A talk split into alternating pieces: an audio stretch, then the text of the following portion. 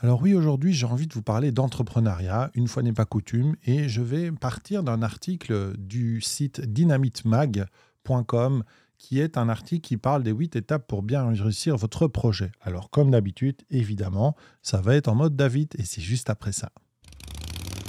La chronique, c'est avant tout une histoire humaine, l'histoire d'un papa geek avec un engagement fort, transformer notre société en facilitant la transmission de nos connaissances. Un podcast pour ceux qui veulent révéler et partager leurs talents au monde. Astuces, découvertes, réflexions et probablement quelques coups de gueule autour de l'entrepreneuriat, du mindset et de l'apprentissage. C'est parti Et eh oui, un petit coup de grizzly pour démarrer cette euh, lecture de cet article et de voir avec vous un petit peu ben, ma vision que j'ai et peut-être que vous partagez, en tout cas, qui va créer, je l'espère, euh, de la réflexion et de l'éveil par rapport à votre projet. Donc souvent, évidemment, quand on se lance dans l'entrepreneuriat, ou quand on se lance dans un projet de solopreneur ou d'auto-entrepreneur pour nos amis français, on se retrouve évidemment confronté à toute une série de choses. Et la première chose qu'on se dit, c'est qu'il faut que je vende, je vende des produits et, euh, et que ça devienne rentable parce qu'en fait, je veux vivre de mon projet. La difficulté, c'est que euh, en fonction du pays dans lequel vous êtes, moi je suis en Belgique, et euh, par exemple, si on prend les gens qui sont en France, vous avez des statuts qui sont différents. Et statuts différents provoquent évidemment des, des réglementations totalement différentes et ça devient un petit peu compliqué quand sur le web, il n'y a pas de limite. Hein, c'est bien la difficulté qu'on peut avoir sur le web, c'est que sur le web, il n'y a pas de limite. Et donc, du coup, euh, on peut vendre un peu n'importe où et ça crée plein, plein de choses complexes à gérer. Hein. Comme récemment, par exemple, euh, j'ai découvert, moi qui suis belge, euh, avec une, cliente qui n'était pas contente, mais bon, voilà, ça arrive, les erreurs. Euh, que en fait, euh, ben, la TVA française n'était pas très bien réglée dans le système parce que, par exemple, il y avait euh, les îles, les dom-toms français qui étaient sous des régimes de TVA différents. Moi, évidemment, j'en sais rien du tout. L'erreur que j'ai commise et que je ne commettrai plus, c'est de demander en fait les taux de TVA de chaque personne, de chaque personne qui travaille avec moi quand il y a de l'intégration dans une plateforme. Bon, voilà. toujours est-il que autour de ça, il y a une une clarté, moi, il y a, une réflexion que j'ai maintenant depuis, euh, ben depuis quelques semaines, en fait, depuis que j'ai, euh, euh, je suis rentré dans un, autre mastermind qui est plus centré autour de l'entrepreneuriat et que je me rends compte à quel point on a besoin de maîtriser, en fait, les codes de l'entreprise. Créer un projet entrepreneurial, vendre des produits, c'est finalement assez simple on se lance, on trouve des premiers clients, c'est quand même assez simple. Ce qui est très difficile, c'est d'être robuste dans le temps et pérenne. C'est d'avoir cette pérennité. Ça, c'est compliqué. Ça, c'est très compliqué. Et malheureusement, sur le web, les gens qui vous vendent du rêve ou qui vous vendent des, processus euh, pour euh, s'en sortir sont des gens, en fait, qui surfent sur des vagues. Hein, vous allez avoir euh, les lancements orchestrés pendant tout un temps. Et puis, il y a des gens qui sont devenus des maîtres incontestés dans tout ça. Hein. Moi, j'ai mon mentor Martin Latulipe, qui est un maître incontesté dans le lancement orchestré. Et puis, vous allez avoir, euh, il y a eu toutes les masterclass à un moment. Puis après, là, maintenant, je pense que ça s'essouffle un peu, mais il y a eu toutes les histoires de sommet. Hein. Euh, maintenant, petit à petit, on est arrivé dans les défis. Donc, il y a toute une série comme ça de stratégies marketing qui vont vous permettre de, de venir chercher des, des prospects et donc potentiellement avoir des clients. Ça, c'est une chose. Et ça, c'est facile à apprendre. Euh, il faut évidemment dépasser sa peur euh, de la vente que j'ai eue et être capable d'être en accord avec la notion d'argent, ce que j'ai eu aussi. Une fois que vous avez dépassé ces deux étapes-là, c'est finalement pas trop un souci.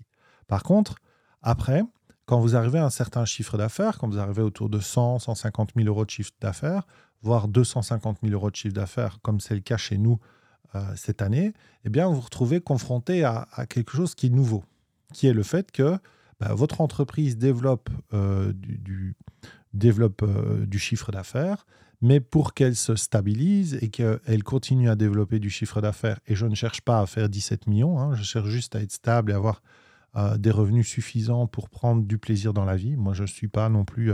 j'ai pas ce besoin de faire, de dire, ouais, moi, je fais 10 millions. Si je fais 10 millions, je fais 10 millions, mais je cherche pas à les faire. Euh, je suis pas dans cet euh, état d'esprit-là. Au contraire, je suis plutôt dans le low content, dans le faire cool, Moi, ce qui compte, c'est que je passe du, du, bon temps personnellement, en famille, avec ma femme, qu'on puisse vivre la vie comme on l'a décidé. Euh, on, se le disait d'ailleurs tout à l'heure, elle va sur un, elle va la semaine prochaine, euh, un week-end, deux jours, je pense, euh, voir un, grand maître tibétain. Et, et, finalement, apparemment, il n'y aurait peut-être pas eu autant de monde que prévu. Pourquoi? Parce que ça demande des, ça engendre des frais, ça demande une certaine liberté de temps. Et les gens qui ont un, 8-16 heures dans une entreprise ne ben, peuvent pas se libérer le temps, peuvent pas peut-être se payer ce, genre de choses. Et donc, c'est plus compliqué. Donc, nous, on sait très bien qu'on a cette opportunité vraiment incroyable de pouvoir euh, vivre et organiser les choses comme on a envie. Et donc, ça, c'est quelque chose qui, moi, pour moi, est, juste essentiel et très, très important et euh, que nous chérissons euh, au plus profond. Mais donc, pour développer ce, ce, projet entrepreneurial, il va falloir que vous ayez en effet toute une série de compétences, de, de, de, soft skills ou de soft, euh, de hard soft, bref, plein de compétences qui vont vous permettre de pouvoir euh, travailler. Et euh, il y a deux mondes qui, qui, se, qui se chevauchent. Il y a le monde un peu start-upper qui va venir avec tout plein de structures de développement d'entreprise, et puis il y a le monde de l'infoprenariat qui, lui, va simplement mettre en place des systèmes de marketing de vente. Et en fait, moi, ce que j'ai envie de vous partager aujourd'hui, c'est un peu euh, une analyse des deux côtés. C'est réfléchir clairement à, bah tiens, euh, j'en ai marre de ce que je fais, j'ai envie de faire autre chose. Et comment je démarre et, je fais les choses pour que ce soit le plus naturel possible et le plus simple possible. Donc ici, évidemment, moi, je vais le prendre avec le regard d'une économie de la connaissance, avec le regard d'une économie basée sur l'expérience et l'expertise de quelqu'un quelqu'un qui a une expérience ou une expertise dans un domaine et qui a envie de le développer autrement, qui a vraiment envie de, de, transmettre encore plus son savoir, son savoir-faire et son savoir-être, et de voir comment est-ce qu'on peut faire ça. OK? Donc, euh, pour ça, je vais prendre simplement un article et je vais euh, le prendre dans les grandes lignes. Je vous donnerai de toute façon le lien dans, dans le, les, les notes de ce, de ce podcast. Et euh, on va simplement passer les, les, les, 8, les 8, 8. Alors ça tombe toujours sur un 8. Hein. Si Caroline, euh, mon amie Caroline Gauthier m'entend, elle va dire Oh, 8, 8 avec les, le 8 et elle va être morte de rire. Donc on est belge, on dit 8. Euh, alors, développer, le premier, la première étape, c'est développer une idée originale. Et là, déjà, j'ai envie de vous dire attention. L'innovation et l'originalité, c'est quelque chose qui très souvent n'existe pas. Elle n'existe pas parce que tout existe déjà et ce qu'on fait, c'est simplement interpréter, améliorer, compenser un, manque quelque part qui pourrait euh, devenir en fait votre niche. Euh, ça a été le cas pour Airbnb, ça a été le cas pour Facebook, ça a été le cas pour Instagram. Euh, le créateur d'Instagram, à la base, n'avait pas prévu de créer Instagram. C'était pas prévu pour ça. C'était prévu pour simplement euh, mettre des photos pour des professionnels. Et en avançant sur le chemin, les choses sont découvertes. Donc des innovations, il y en a rarement. Il y a bien euh, un Steve Jobs euh, une fois par millénaire qui va vous créer le smartphone, qui va vous créer l'iPad, qui va vous supprimer des connectiques sur des ordinateurs et tout le monde va crier au loup. Et puis quelques années plus tard, finalement, tout le monde embraye le pas, y compris la concurrence. Ça, ce sont des gens qui sont exceptionnels et très, très rares, vraiment très, très rares dans, euh, l'entrepreneuriat. Euh, Amazon, par exemple, a d'abord voulu euh, répondre à, à, la simple idée de d'acheter et de vendre des livres. Et ce que c'est devenu maintenant n'était pas du tout ce qui était prévu au départ. OK? Il y a, une boîte que j'aime beaucoup pour le moment, et on va parler d'elle par rapport à, l'originalité, qui est la mousse qui fait plouf. Ou le, la mousse qui fait plouf. Je vous mettrai le lien en commentaire. En gros, c'est une mousse que vous mettez dans les toilettes et qui va vous permettre de euh, d'abord d'absorber le bruit du popo qui tombe dans l'eau et d'absorber les odeurs. Et en fait, ça vient d'une histoire euh, du patron. Alors, si cette histoire est vraie, mais forcément, je ne le connais pas, mais j'ai envie d'essayer de, de, le rencontrer pour vérifier ça. Mais en tout cas, l'histoire en gros, ce qu'il expliquait dans un email hier, c'est qu'il était avec une, amie pendant deux ans et puis finalement ils sont tombés, euh, ils sont tombés collés, ça fonctionnait bien, mais elle ne voulait jamais rester chez son copain. Et donc lui, à un moment, il lui a dit, écoute, euh, ça ne va pas, moi je veux qu'on vive ensemble. Et en fait, la réalité, c'est que la personne était super, super mal à l'aise avec ça et que donc du coup, elle se retenait pour aller aux toilettes et qu'elle n'osait pas aller aux toilettes chez son copain. Et donc, du coup, ben, euh, elle était obligée de toujours rentrer. et le mec, il a dit, mais non, c'est pas possible. Et il a créé une mousse qui gonfle dans l'eau et puis qui se dissout, qui est biodégradable et qui fait qu'il n'y a plus les bruits et plus les odeurs. Voilà. Donc, une histoire un peu dingue, une histoire originale, mais une histoire originale qui vient d'une de, situation de vie où on rencontre un problème et on cherche en mode entrepreneurial une solution. Et la solution, viendra de la création de cette mousse. Donc, développer une, idée originale, c'est pas simple, et je pense que ça ne se trouvera pas en se mettant à son bureau et en se disant ouais, je vais, je vais trouver l'idée du siècle. L'idée du siècle, vous la trouverez pas. Par contre, vous trouverez une idée en marchant, en allant vous balader, en euh, résolvant un problème de famille, en vous, dit, en, vous, en, vous disant que ah ben tiens, euh, ça pour il y a peut-être d'autres personnes qui en ont besoin. Ça, c'est la première chose. Donc, il faut aussi se lâcher un peu, euh, se lâcher un peu la tête avec les idées originales parce qu'une idée originale, c'est euh, c'est avant tout une idée qu'on met en action. Est-ce qu'elle est originale ou pas Elle le deviendra peut-être. Moi-même, je vais lancer un, un, un, projet un peu fou au mois, de, au mois de janvier. Ce projet prend forme depuis plusieurs années, mais en l'état dans lequel il est, c'est pas ce qui était prévu il y a, il y a de ça cinq ans quand j'ai démarré. C'était pas ça l'idée. Mais sur le chemin, par les rencontres, par les discussions, par les partenariats, on développe des compétences et on développe une idée qui devient de plus en plus originale. Et mis à part euh, tout ce qui est mis dans le, processus, euh, rien n'est original. C'est l'assemblage de tout ça qui me semble être intéressant et qui pourra répondre à un besoin, en tout cas du marché que je connais bien. OK? Donc ça, c'est un premier point. Développer une, idée originale, sortez-vous ça de la tête, vous, vous n'êtes pas Steve Jobs. Simplement, dites-vous que vous avez probablement la solution à un problème à quelqu'un. Donc l'idée, c'est vraiment ça, c'est de se dire, tiens, euh, je suis dans une, niche, je suis dans une, une, industrie et j'ai envie euh, de résoudre un problème et en plus, ça tombe bien, j'ai la solution. D'accord? Donc ça, c'est hyper important de, comprendre ça. Le deuxième point, ça va être, euh, souvent on dit, oui, mais il faut aller étudier le marché, il faut voir, parce que si on a une super idée, mais qu'il n'y a pas de marché, forcément, il n'y a pas de vente. OK? Donc, effectuer en effet une veille ou une étude de secteur. Il y en a qui vont vous dire allez voir sur Amazon, allez voir les livres qui parlent de votre domaine, regardez un petit peu si ça fonctionne bien, si... allez lire les commentaires des gens sur les livres. Euh, euh, renseignez-vous autour de vous, allez dans les, dans les groupes Facebook où on parle de, cette, de ce sujet et regardez un petit peu comment ça fonctionne. Je prends un autre exemple.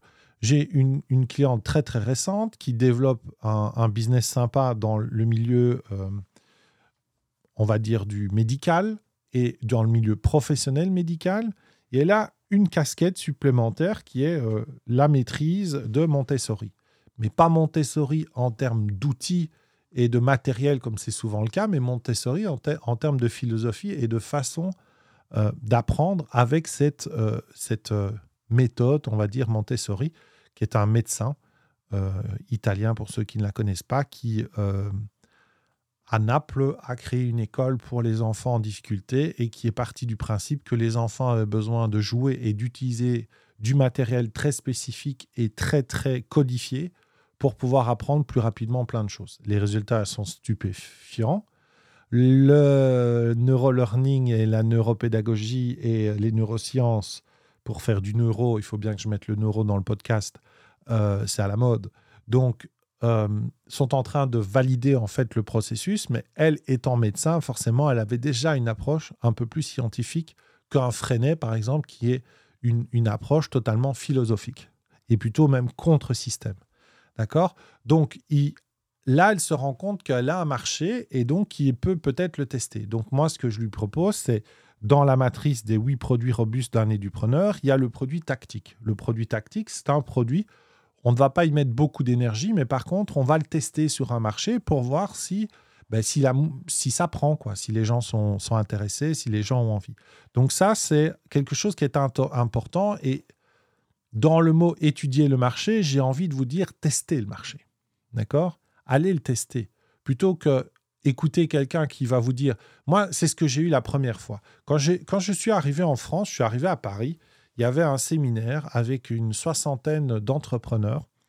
J'avais cette idée de mettre la pédagogie au centre de mon business, mais je ne savais pas comment parce que c'était pas vendeur. Et euh, on avait un exercice qui était génial, qui avait été fait par l'organisateur de, de, ce, de, ces trois jours de séminaire, qui était en fait de, de répondre à des questions et puis après quelqu'un écrivait vos réponses et à la fin, quand toutes les questions se remettaient dans l'ordre, ça vous créait une page de vente. C'était juste vraiment dingue. Et euh, cette personne me dit, David, euh, je vais venir écouter ce que, tu, ce que tu dis quand tu réponds à cette partie de questions, parce que je ne comprends pas ce que tu fais. Ça tombait bien, moi je lui ai dit, je ne sais pas non plus ce que je fais. C'était pas clair. Euh, et donc, on se retrouve assis, et là, il y a une personne donc, qui me pose les questions, et une personne qui est le script et qui écrit mes réponses. Comme ça, je peux me concentrer vraiment sur, euh, sur juste exprimer les choses. Et à la fin, il me dit David, c'est incroyable en fait ce que tu proposes. C'est incroyable parce que c'est pas du tout ce à quoi je pensais. Le problème, c'est que ça n'est pas vendeur. Il n'y a pas un marché pour ça parce que les gens, à l'époque, c'était il y a cinq ans, les gens veulent vendre. Et donc, ils vont être intéressés par tout ce qui est vendre. Et moi, je n'avais pas encore beaucoup d'arguments. Euh, j'avais pas encore assez de matière que pour justifier que ce que je faisais faisait aussi partie de la vente. Quand je crée un, processus avec des gens et que je développe une méthodologie avec ces personnes qui est leur méthodologie, on crée un produit qui est unique. Et dans un monde qui est si sclérosé et si lyophilisé, avoir une différence par le processus qu'on utilise et pouvoir l'exprimer sous forme d'un schéma, d'un dessin ou de quelque chose de ce type-là, processus dessiné, euh, qui, est ancré dans la matière, et vraiment ancré avec, comme de l'encre, hein, dans les deux sens du terme, d'ailleurs le A et le N, euh, eh bien ça, devient une énorme force. Et quand on travaille avec des... J'ai un ami canadien qui, qui est plutôt bon en storytelling, il me dit, moi j'adore travailler avec, avec tes clients parce que quand ils arrivent chez moi, ils, ils savent, ils sont au courant, ils maîtrisent leur sujet. Pourquoi? Parce que j'ai clarifié ce qui était dans leur tête. voyez? Mais ça, je ne suis pas capable à l'époque de l'expliquer. Et donc, j'écoute et j'entends quelqu'un spécialiste d'un marché qui me dit ça ça, ça va pas fonctionner. Ça va pas fonctionner et, euh, et ça n'est pas, euh, pas vendeur. Et qu'est-ce qui se passe dans ma tête à ce moment-là? Je dis, bah, je téléphone à Kathleen à l'époque, je me souviens toujours, et je dis, ouais, je galère, j'arrive pas à m'expliquer, fais chier, tatati, tatata. Et donc, qu'est-ce qui s'est passé? Ben, Pendant deux ans et demi, j'ai mis ça de côté et j'ai fait euh, des plateformes, de, des plateformes web, des sites web. J'ai fait un peu de pédagogie, mais beaucoup dans les entreprises. J'ai bien eu quelques, quelques personnes qui se sont lancées avec moi. Et j'ai mis un peu, euh, je me suis positionné comme un expert digital, pas un expert de la formation. Tout ça pourquoi? Parce que, en fait, c'est pas que j'avais pas étudié le marché, c'est que je n'avais pas encore les arguments pour aller sur le marché. Donc quand on dit, étudier un marché, c'est important, mais ne vous faites pas piéger non plus par ça. Steve Jobs, quand il a lancé son smartphone, il ne savait pas étudier un marché. C'est la différence entre Apple et Samsung. Je le dis souvent et je le redirai souvent dans, le, podcast que pour moi, c'est vraiment le, meilleur des exemples. C'est que vous avez deux entreprises qui font beaucoup d'argent avec deux méthodes totalement différentes. Vous avez Apple qui essaye de créer des marchés il n'étudie pas un marché, il crée un marché. Il, entend bien qu'il y, a une demande, mais il crée quelque chose. En fait, il crée un objet qui n'est pas encore existant. En tout cas, c'était ça du temps de Steve Jobs. Maintenant, il crée du pognon, ça c'est clair. Et Samsung, eux, ils étudient un marché. Donc, ils entendent qu'il y a des gens qui sont intéressés par certaines choses. Hop, ils, voient, ils, se rendent compte qu'ils peuvent le construire. C'est pour ça que Samsung fait des téléphones, mais fait aussi euh, des, euh, des, frigos, des machines à laver, euh, des tacs de cuisson, Bref, Samsung, ils sont un peu près partout. Apple ne fait pas encore ça. Par contre, Apple va, aller va devenir certainement une banque bientôt, va avoir des systèmes de paiement intégrés. Pourquoi? Parce qu'ils se rendent compte que dans un monde qui se digitalise, celui qui détient les passerelles de paiement, qui détient le, paiement numérique, eh ben forcément, euh, c'est carton. OK, donc étudier le marché, oui, mais faites-le avec intelligence. Alors ensuite, il faut approfondir le sujet. Ça, c'est ce qu'ils disent dans l'article. Donc, une fois que vous êtes sur votre idée, que vous êtes bien informé sur l'état du marché, avant de finaliser votre projet, il vous reste à l'approfondir. Développez précisément votre idée de façon à avoir une vision claire de votre concept. Aucun détail ne doit vous échapper. Ouf boum. Là, tout de suite, je fais non, non, attention, on se calme, les amis. Approfondir un sujet, aucun détail ne doit vous échapper, mais tout va vous échapper. Mais tout va vous échapper. Vous n'allez rien maîtriser. Et sachez que plus vous allez faire confiance dans votre processus, moins vous allez faire confiance dans votre idée que vous allez tout maîtriser, et mieux ça va fonctionner. Parce que ça ne va pas se faire comme vous l'avez décidé. C'est extrêmement rare et c'est ça qui est beau. Et c'est la différence quand j'étais enseignant et quand je passais entrepreneur. C'est quand j'étais directeur d'école et que j'avais des enseignants en face de moi et que je proposais un, projet ou une idée, on, me, on m'exprimait des problèmes. Oui, mais. C'était la fête du oui, mais. Oui, mais. Et puis quand je suis passé en entrepreneur, j'ai aussi, moi, fait ce oui, mais. Et un jour, quelqu'un qui avait, à mon avis, plein le cul de m'entendre dire oui, mais, et qui m'a dit David, c'est bien de contrer quelque chose, mais c'est quoi ta solution? Et je l'ai revécu avec un client euh, euh, qui, qui, n'est pas un client pour moi, qui, qui, est, un ami, et je peux le citer, qui est Yannick Alain, où un jour on s'est pris la tête, euh, je me suis pris la tête, et il m'a dit David, c'est pas OK ça. Il m'a un petit peu remis le cadre, il dit c'est pas OK. T'as pas besoin de me justifier, t'as pas besoin de, blablabla, bla, bla, bla, oui, mais, même, nanana, toutes ces merdes qu'on se raconte tu es compétent, je te fais confiance et tu vas trouver des solutions. Donc, je n'ai pas besoin que tu me fasses perdre du temps avec tout ça. Je sais que tu vas trouver une solution. Et en effet, j'avais déjà la solution. Et je râlais, quoi. voyez? Donc, approfondir le sujet pour que rien ne vous échappe. Non. Approfondir le sujet pour bien maîtriser ou maîtriser au mieux votre environnement. Oui. Alors, vérifiez la faisabilité de votre projet.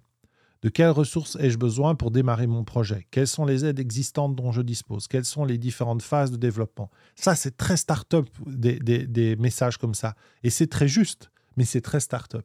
Dans le monde de l'infoprenariat, vous n'allez pas euh, euh, tellement avoir ce genre de choses. On va vous dire oui, mais non, avec 100 balles, tu peux le faire. Il y en a même qui ont osé dire sans rien, tu peux le faire. C'est-à-dire, euh, par exemple, le dropshipping. D'accord? Vous n'avez pas de stock, vous n'avez pas de produits, vous ne créez pas les produits. Vous créez juste, et quand je dis juste, c'est c'est pas tout à fait vrai parce que c'est quand même un sacré boulot. Vous créez une plateforme, vous mettez des produits en vente dans le, dans le système, et en fait, quand un client l'achète, il est en fait connecté avec le magasin qui est en Chine, et c'est la Chine qui va euh, vous envoyer le, produit.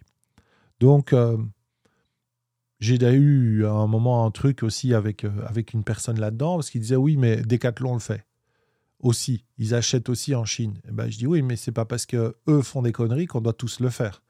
Hein et le dropshipping a un peu. Et moi, je me suis fait avoir avec mon fils il y a, pas longtemps parce que j'étais sur un site qui était super pro et euh, il voulait un, truc qui était lié à un de ses jeux vidéo et je suis pas passé par Amazon. Je dis non, je vais passer par une société française. Euh, le, le, truc était à Paris et tout. Et en fait, quand j'ai fait le paiement, je me suis rendu compte, je fais putain, c'est du dropshipping en fait. Donc j'ai attendu quatre semaines, j'ai payé deux fois plus cher, plus les taxes. Bref, je me suis fait arnaquer. Donc euh, tout ça pour dire que approfondir le sujet, oui. Vérifier la faisabilité de quelque chose, oui. Mais sachez aussi que vous n'avez pas besoin d'avoir tout pour démarrer. Ça, a été un de mes plus gros problèmes. C'est que moi, je suis très geek, donc euh, j'ai toujours voulu avoir tout mon matos. Et euh, ben, il s'est avéré que des fois, j'aurais pu certainement avancer beaucoup plus vite euh, sans me prendre la tête avec, euh, avec tout ça. C'est vrai qu'on peut faire des vidéos avec un iPhone et on peut déjà démarrer une chaîne YouTube assez facilement. Bien sûr, on aura très vite marre de son téléphone, on voudra une caméra et bien sûr, on aura besoin d'un micro de qualité. C'est une évidence. Mais là, mon fils, par exemple, euh, il a décidé de se lancer et, d'aller vraiment, il veut créer une, une, chaîne de jeux vidéo. Ben, Là, il vient de comprendre OBS, il sait déjà s'enregistrer, il commence à faire des petits montages et ça l'amuse. Mais génial, il est en train de développer des compétences. Est-ce que euh, un gamin qui va avoir 13 ans euh, a besoin euh, de tellement de ressources? Est-ce qu'il a besoin d'aide? Bah oui, l'aide de ses parents. Des ressources bah, légères, évidemment, il a besoin d'un ordinateur et tout ça. Et, et puis et puis il y a là, quoi. Donc ne vous prenez pas non plus dans le dans les pieds dans le tapis en se disant ouais mais moi il me faut 500 euh, 000 euros pour me lancer. Bien sûr, si vous, lancez, vous voulez lancer un restaurant 5 étoiles ou 3 étoiles, parce que c'est plutôt un hôtel les 5 étoiles, il va falloir des fonds. Mais on peut démarrer petit, on peut structurer les choses. Donc la faisabilité ne doit pas vous empêcher de, de, faire des itérations de votre projet et de le construire étape par étape. Nous, euh, entre il y a 5 ans et maintenant, forcément, on peut euh, développer notre entreprise et nos produits tout à fait différemment parce que simplement, on a la capacité, par exemple, pour mon générique du podcast, de le faire faire par un pro, euh, de faire euh, le design d'un site par un pro. Au départ, on ne pouvait pas le faire. Voilà. Donc, on développe au fil de l'eau, par itération. On vérifie la faisabilité et quand ce n'est pas possible, on ne ferme pas les portes. On ne, se on ne se met pas en mode enseignant, on ne se met pas en mode oui, mais. Ah, mais je peux pas le faire parce que tu sais, euh, j'ai pas les moyens. Oui, mais tu commences quand? Ouais, je sais pas. Ah, mais et si tu mettais 10% de ton salaire tous les mois, tu pourrais démarrer peut-être dans 12 mois. Ah, peut-être. Ah, et tu le fais ou pas? Ouais, Vous voyez, et c'est ces mises en action-là qui sont importantes pour que ça devienne faisable. Vérifier la faisabilité, c'est plutôt euh, mettez-vous en action que ce soit faisable. Je pense que ça, c'est super important. Alors, en parler autour de soi, oui et non. Forcément, ne pas ça ne sert à rien de dire ouais, mais moi j'ai un projet super. Moi j'ai eu des gens comme ça. Ils m'ont parlé, ils voulaient bosser avec moi. Et quand je leur ai demandé euh, mais c'est quoi votre projet? Et ils étaient très euh, très frileux à me l'expliquer. Bah je dis bah bonne chance, au revoir, merci, ciao et j'ai raccroché parce que parce que voilà, vous ne pourrez pas le réussir seul et vous avez besoin de, de partager euh, ce que vous avez envie de faire, mais vous faites un petit peu attention parce qu'en effet à certains endroits et je l'ai vécu en 2019, je pense. Il y a quelqu'un qui a balancé une idée que je connaissais et en fait, il y a quelqu'un d'autre qui a eu plus de moyens, qui a pris l'idée parce qu'il trouvait l'idée géniale et qui est passé devant. Ça peut arriver. Et, mais tester, euh, euh, moi j'ai une offre là qui va démarrer au mois de janvier, ben, chaque fois que je peux, j'en parle. Et j'essaye de comprendre ce que les gens... J'ai pas l'intention de le vendre, mais c'est juste pour valider que, que, qu'il y a un intérêt. Aussi valider ma cible.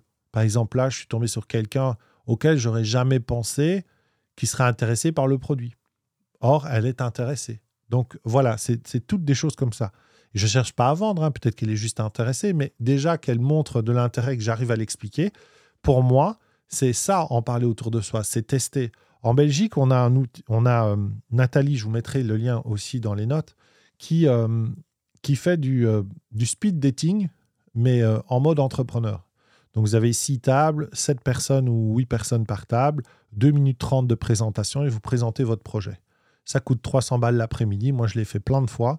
J'adore ça. Et des fois, il y a des gens qui, qui euh, parce que des fois, ils viennent à deux dans une, même entreprise, donc ils viennent d'une table à la table et puis ils échangent pendant les pauses. Et puis il y a des gens, il y a déjà des gens qui m'ont dit mais c'est pas ça que tu as dit à l'autre table? Je dis non non, c'est normal parce que je m'adapte à la table et je vois un peu comment vous réagissez. Et je m'en sers comme dans un laboratoire. Donc en parler autour de ça, ça peut être ça aussi, c'est trouver un réseau d'entrepreneurs et, euh, et, aller en se disant, moi j'ai rien à perdre en fait. Je vais aller écouter, vous allez voir, il y a les gens qui savent. ces gens-là, vous les, vous les laissez parler. Puis quand ils ont fini, bam, vous leur mettez un truc. Moi, je me souviens d'un dating comme ça où, euh, où il y avait une agence euh, de création. Et à l'époque, j'étais quand même plus dans la création de sites web et tout ça. J'avais un développeur avec qui ça se passait plus ou moins bien, mais qui n'était pas extraordinaire en termes de, graphisme et tout ça. Et là, euh, euh, là, ils envoyaient du lourd, quoi. Ils envoyaient du lourd. Et donc, ils balançaient, ils balançaient plein de trucs. Et je les ai laissés parler, en fait. Et, tout ce que je repérais qui était un peu euh, une zone fragile, je me le mettais en me disant, ça, ce sera ma force. Et je me souviendrai toujours qu'à la fin de la, table, à la pause, trois personnes sur les. Donc, on était sept. Il y avait, on va dire, une concurrente. Il y avait moi et, et, et, donc cinq autres personnes. Il y en a trois qui sont venus pour venir bosser avec moi, ou en tout cas qui étaient intéressés. Et ça, c'est rigolo. Et ça, vous ne pouvez le faire que si vous, vous, en parlez. Si c'est un projet qui reste entre vous, euh, votre conjoint, éventuellement vos enfants ou vos amis proches, et qu'on n'a pas l'état d'esprit euh, créatif, entrepreneurial ou autre, bah, vous n'avez pas avancé longtemps. Donc entourez-vous aussi des bonnes personnes pour parler du projet aux bonnes personnes. D'accord? C'est important.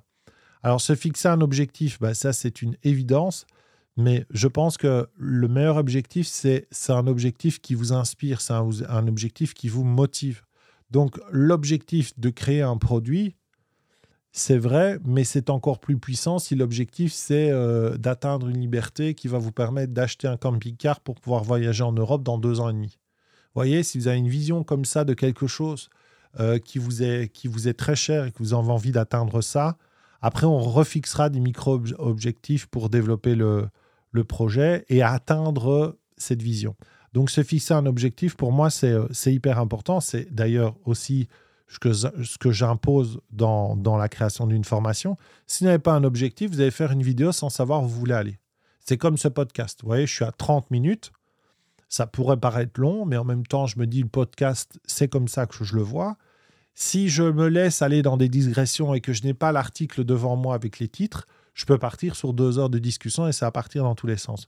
Donc, avoir un objectif en me disant, je passe les huit, les, les huit chapitres, enfin les huit titres de l'article et je développe autour de, de, mon expérience et de mon expertise, ben, ça me met un objectif qui est clair et ça va me, me cadrer et donc faire en sorte que le contenu soit le plus intéressant possible. Ok, donc fixer un objectif, c'est important. Et j'ai envie de rajouter, fixez-vous une vision en fait, quelque chose qui est dans la matière, pas quelque chose qui n'est pas la liberté. C'est un truc que j'ai appris aussi ça avec euh, avec mon ami mon ami François François le François pardon le mai. Hein. François m'a dit un jour au Portugais m'a dit David comment ça se traduit en fait euh, la liberté? Et, et enfin c'est pas comme ça qu'il me l'a dit mais on était à table en gros on parlait de liberté il dit moi la liberté c'est de pouvoir partir quand je quand on peut tous les jours euh, une heure ou deux heures en moto parce qu'il est passionné d'Harley comme moi enfin voilà et donc, euh, là, j'ai un tilt dans ma tête. Je dis, mais putain, oui, en fait, on parle du why et tout ce truc-là. Mais en fait, euh, quand on parle de liberté, c'est quoi la liberté pour vous? Vous voyez? Et je suis rentré en Belgique. Ça m'a coûté, euh, coûté 30 000 euros parce que j'ai acheté une Harley. Parce que pour moi, la liberté, c'était de pouvoir avoir cette moto dans le garage. Des fois, d'aller juste dans le garage, d'allumer la lampe et de la regarder. Parce qu'en Belgique, voilà, il fait pas toujours beau. Et je ne veux plus rouler que pour le plaisir. D'accord? Par contre, on a aussi euh, pris un, vélo électrique. Pourquoi? Parce qu'on aime faire des balades de plus en plus, on adore ça. Euh, et, c'est bon pour la santé. Donc, vous voyez, liberté, derrière la liberté, il y a des gens qui vont me dire Oui, mais moi, non, c'est de partir au Mexique euh, dans le sable. OK. C'est ta liberté, c'est ta vision. L'important, c'est de l'avoir. Et que chacun construise sa vision de, ses objectifs finaux et après de développer les objectifs pour atteindre cette vision, c'est hyper important. Le point suivant qu'il présente, c'est croire en son projet. Ne pas croire en son projet, à son projet revient à l'enterrer. L'idée de base venant de vous, vous devez impérativement montrer autour de vous que vous croyez en sa réussite.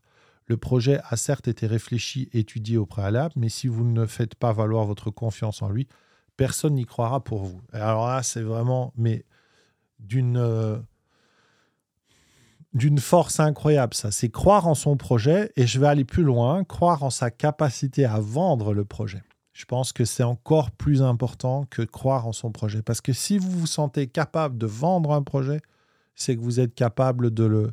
Euh, c'est que vous y croyez. Moi, j'ai toujours ça quand je travaille avec mes clients en, en one-to-one, c'est qu'à un moment, je fais la synthèse de ce que j'ai construit sur la carte mentale. Donc moi, c'est un échange qui dure deux heures, c'est la première rencontre. C'est un échange qui dure deux heures. Je ressens une direction dans laquelle on peut aller. Je fais faire un exercice qui va me permettre de vraiment mettre la personne dans cet état de presque méditatif. Et en fait, cette personne va se connecter à un de ses clients.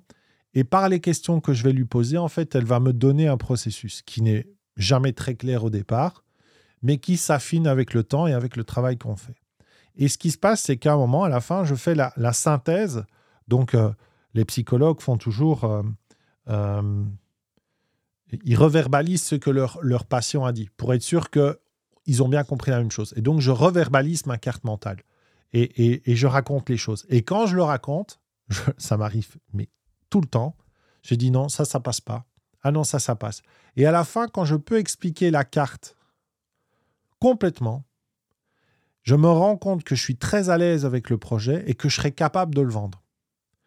Et le défi que j'ai après ça, c'est de d'avoir les gens qui sont de l'autre côté, eux, qui prennent autant confiance que je n'ai que j'ai confiance dans leur projet. Parce que je, je, vois, je me projette. Bon, après, on, on acquiert comme une certaine expérience du, du, domaine. Donc, je vois jusqu'où on peut aller, des fois bien avant et même presque tout le temps avant même le client. Et donc, mon travail après va être de pouvoir projeter la personne dans une émotion qui lui fasse prendre conscience, et je parle d'émotion, qui lui fasse prendre conscience que son projet est magnifique, qu'elle va, pouvoir y aller. Et ça, moi, je sais quand je peux vendre son projet. Et donc, je l'amène à se, prendre, à se rendre compte de la puissance du projet, de sa qualité et de sa capacité à le vendre, parce qu'il y a vraiment des gens qui en ont besoin. Que ce soit de la céramique, que ce soit du tatouage, que ce soit un avocat, que ce soit un médecin, que ce soit des gens qui font du yoga, euh, que ce soit des coachs, des thérapeutes, euh, des experts euh, en architecture, en feng shui, bref, toutes les personnes que j'ai déjà rencontrées, toutes les personnes qui réussissent à un moment, c'est parce qu'elles croient dans leur projet et qu'elles croient dans leur capacité à vendre leur projet. Et le mot vendre est important, c'est une clé essentielle. Et c'est pas vendre en mode arnaqueur du web ou en mode prostitution. Vendre, ça fait partie du projet entrepreneurial. Ou sinon, ça reste des projets. C'est pour ça que je n'aime pas quand, quand quelqu'un, quand je fais des accompagnements de groupe, quand je vais commencer ça au mois de janvier, j'aime pas quand les gens proposent, oui, mais je vais le faire gratuitement avec un groupe pour tester. En fait, je n'aime pas ça parce que c'est une perte de temps. C'est une perte de temps parce qu'en fait, c'est une peur de vendre un produit et de, et de, et que ça ne fonctionne pas. Et donc, on veut l'offrir en gratuit. Sauf que quand c'est gratuit, les gens n'ont pas cette implication. Et donc, vous perdez une V1 à travailler avec des gens qui n'auront pas payé pour se transformer. Donc, à minima, on diminue le prix, mais on le vend. On le vend et on fait une V1 avec des gens qui ont acheté le produit, qui est une vraie, euh, un vrai échange énergétique de, de valeur un échange de valeur. Donc, vous donnez de la valeur par vos connaissances, par votre travail, par votre structuration de votre programme, et en échange, il vous donne de l'argent pour vous rémunérer de ce travail-là. C'est très important qu'il y ait cet échange-là dès la première, la première fois. Je connais beaucoup de gens euh, dans un groupe d'entrepreneurs ici en Belgique. Il y a très longtemps, quand j'ai démarré, je cherchais un peu dans le milieu, j'étais tombé sur des vidéos euh, euh, sur YouTube d'un couple qui, qui faisait des interviews d'entrepreneurs et j'aimais bien. J'aimais bien l'énergie, je trouvais ça sympa. Et puis en Belgique, il n'y en avait pas beaucoup en fait. Il n'y avait pas beaucoup de gens que je connaissais qui étaient capables de faire ça. Et c'était à l'époque où justement euh, Jean-Pierre, mon ami, euh, euh, s'était donné la mort. Et donc, bah, j'étais un peu seul au niveau du projet entrepreneurial. C'était un petit peu compliqué pour moi. Et j'avais été les rencontrer. Et dans ce groupe, en fait, finalement, cinq ans plus tard, si je regarde, peut-être qu'on est quoi, quatre ou cinq à vraiment faire quelque chose de, notre projet de départ, à vraiment le vendre, à vraiment gagner de l'argent sérieusement avec et à développer une entreprise. Parce que les autres sont restés en mode projet. Donc, croire en son projet, on peut y croire pendant dix ans. Pendant dix ans, on peut croire en son projet. J'en connais plein des gens comme ça. Ils, vivent une vie euh, qui ne leur convient pas. Ils viennent à des, euh, des week-ends de développement personnel ils se prennent euh, une vague d'énergie positive, ils sont motivés à mort, ils ont des notes plein leur carnet, et puis ils rentrent à la maison, et deux semaines après, c'est fini. Et puis ils vont nouveau avoir un, sursaut euh, six mois plus tard, ils vont réacheter un nouveau programme de formation, et ils vont... Et, ça va, et ça va, et ça va, et ça va. Et si vous êtes là-dedans, c'est parce que vous ne croyez pas dans votre capacité à vendre votre projet. Par contre, ça vous fait du bien de croire en un projet, parce que ça vous donne un sentiment unique euh, d'existence et ça nourrit votre inconfort confortable. C'était la petite patte d'ours. Bon appétit. et ensuite, eh ben, on, va clôturer ce, podcast sur tester avant de commercialiser, euh, qui est le dernier titre de l'article. Et tester avant de commercialiser, ben, c'est une, euh, une évidence, mais une fois de plus, et je ne vais pas être trop long parce que je ferai un podcast complet là-dessus, il faut être attentif à ce qu'on fait quand on teste. Donc tester, oui. Le vendre, certainement, sinon vous ne testez pas, en fait, vous, validez un processus, ok, mais vous ne testez pas votre produit, d'accord? Si vous ne vendez pas, vous, ce n'est pas un produit. Ça n'est pas encore un produit. Un produit, quand on le vend, il y a toute une série d'étapes à mettre en place qui fait que là, on peut le valider et on peut le vendre à une plus grande échelle. Mais si c'est gratuit, la deuxième fois, vous n'aurez toujours pas eu une expérience de vente. Et donc, vous allez faire dans votre V2 la première vraie V1. Et vous n'avez commencé qu'à la V3, en fait. Et donc, vous voyez, là, on peut, on peut vite perdre du temps. Donc, ça, c'est hyper important de comprendre que euh, voilà, qu'il faut tester, qu'il faut trouver euh, des bêta-testeurs, un petit groupe, euh, tester, aller chercher les gens, mais les faire payer. D'accord? Et puis, vous allez construire au fur et à mesure. Il n'y a jamais un échec qui est. Qui est... On n'est pas à l'école ici. Donc, quand vous êtes en échec à l'école, vous avez ce fameux mauvais point, et puis voilà. L'idée, c'est pas ça en fait. C'est que l'échec vous permet de grandir. Vous faites un lancement, il fonctionne pas. Mais pourquoi il fonctionne pas? Moi, par exemple, j'ai trois personnes là actuellement qui sont sur des lancements. Il y a potentiellement plein d'endroits où ça peut déconner. Mais vraiment plein d'endroits où ça peut déconner. Mais ils sont connus, ces endroits où ça peut déconner, parce qu'il y a des trous, il y a des, erreurs aussi stratégiques qui ont été mises en place euh, à cette époque-là avec les gens. Et donc, il y a des trous dans le système. Mais si on sait que ça ne fonctionne pas, on peut le, on peut le, modifier pour la fois d'après. Donc c'est une itération après une itération, on avance et, euh, et, on y arrive comme ça. Voilà, j'espère que ça vous a plu. C'était un podcast un peu plus long. Euh, n'hésitez pas à partager ce podcast euh, si ça peut faire sens avec des gens que vous connaissez. C'est un peu le principe du podcast, hein, c'est que je vous partage mon expérience, j'y vais vraiment en grande transparence et ça peut certainement euh, se connecter à, des gens peut-être autour de vous. Alors partagez-leur ce podcast, la chronique. Vous pouvez euh, lire ce podcast évidemment sur Apple Podcast et euh, lui mettre 5 étoiles. Et un nouveau logiciel que je voulais vous partager, qui est le logiciel que vous pouvez utiliser maintenant, qui s'appelle Pocket Cast. Alors Pocket P-O-C-K-E-T C-A-S-T-S, d'accord En deux mots, qui a été racheté par les patrons de, WordPress et qui donc ont lancé un en fait un outil de, lecture de podcast, mais qui est gratuit et qui fonctionne vraiment bien, qui est très chouette. Donc, n'hésitez pas à chercher la chronique dans ce logiciel et euh, à vous y abonner. Et comme ça, vous serez informé chaque fois qu'il y a un nouveau podcast. Je vous dis à très bientôt et j'espère qu'on se retrouve au prochain épisode. Ciao, ciao